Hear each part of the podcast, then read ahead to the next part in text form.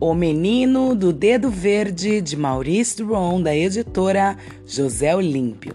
No capítulo anterior, nós descobrimos que Tistu não tem mais nada a esconder. Ele disse em alto bom som: Eu tenho polegar verde, e o seu segredo foi descoberto. Estamos no capítulo 18, no qual algumas pessoas grandes acabaram renunciando às suas ideias estabelecidas. O Senhor Papai, como vocês já puderam constatar ao longo desta narrativa, era um homem de rápidas decisões. Foi-lhe preciso, no entanto, uma semana inteira para refletir sobre a situação e enfrentá-la. Cercado de seus melhores engenheiros, reuniu vários conselhos de direção, nos quais o Senhor Trovões tomou parte. Depois, fechou-se sozinho no seu escritório e passou horas e horas com a cabeça entre as mãos. Tomou uma porção de notas, mas rasgou tudo. Em suma, a situação se resumiu nisto: Tistu tinha polegar verde, usara o polegar verde e parara com o polegar verde a fábrica de mirapólvora. Porque, como era de esperar, os ministros da guerra e os generais que se abasteciam normalmente em Mirapólvora haviam logo retirado seus pedidos. É melhor a gente recorrer a um florista, diziam eles.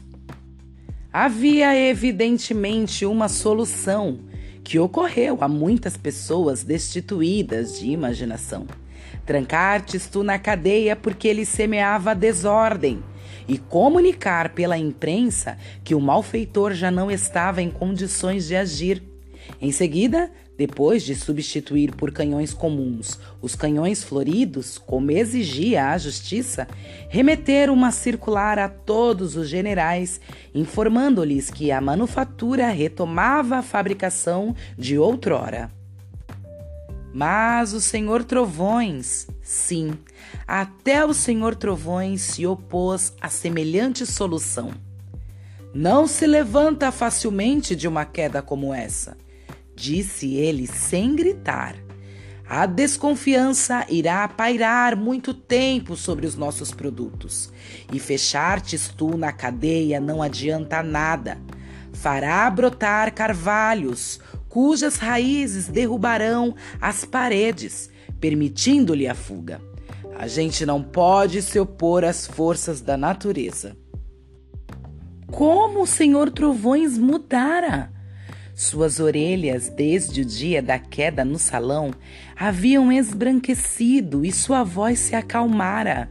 E depois, por que não dizê-lo, o senhor Trovões não suportava imaginar Tistu em uniforme de forçado, andando em rodas, embora numa cadeia florida. A prisão é dessas coisas que a gente encara tranquilamente para as pessoas que não conhecemos.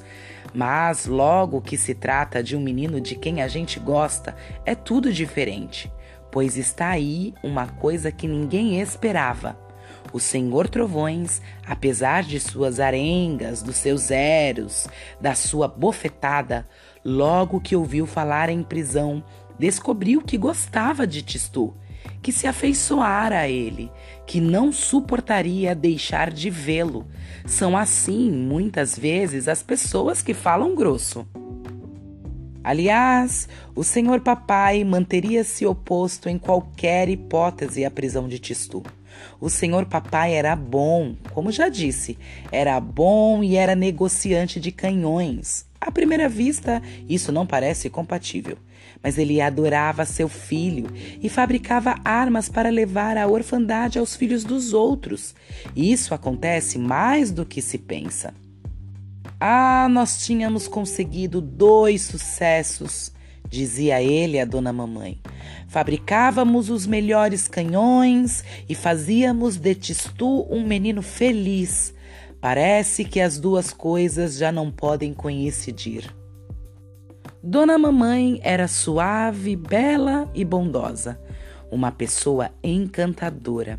Escutava sempre com maior interesse e admiração as palavras do marido Desde o triste caso da Guerra dos Volás, ela se sentia um pouco culpada, sem saber exatamente por que motivo. As mães se julgam sempre um pouco culpadas quando os filhos perturbam a vida das pessoas grandes e correm o risco de sofrer as consequências. E o que fazer, meu caro? Que fazer? respondeu ela. O que me preocupa é tanto o destino de Tistu quanto da fábrica, prosseguiu o senhor papai. Nós tínhamos uma ideia quanto ao futuro do menino. Imaginávamos que iria suceder-me na fábrica, como eu suceder a meu pai. Ele tinha todo o seu caminho traçado, fortuna, consideração.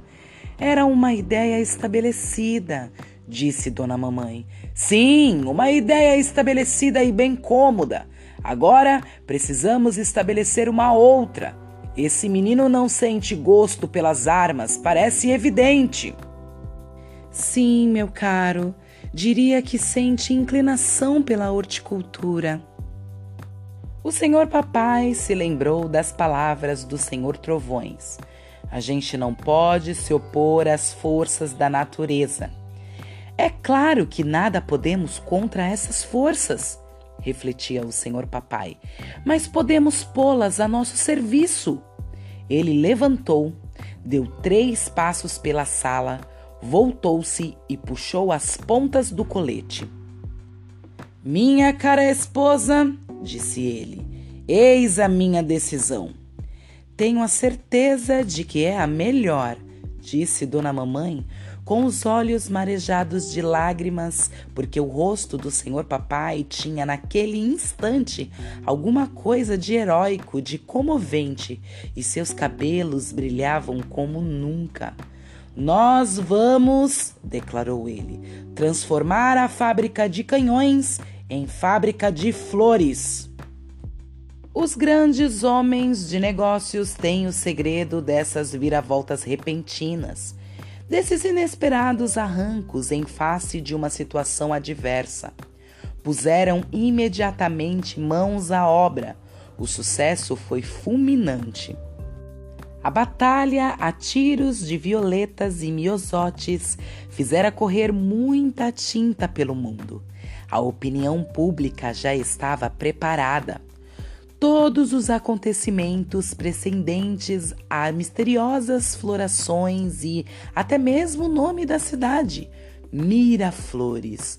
Tudo concorreu para o rápido desenvolvimento da nova empresa. O senhor Trovões, a quem foi confiada a publicidade, fez estender pelas estradas da redondeza imensas faixas onde se lia Plantai flores que crescem numa noite, ou então as flores de miraflores crescem até sobre o aço.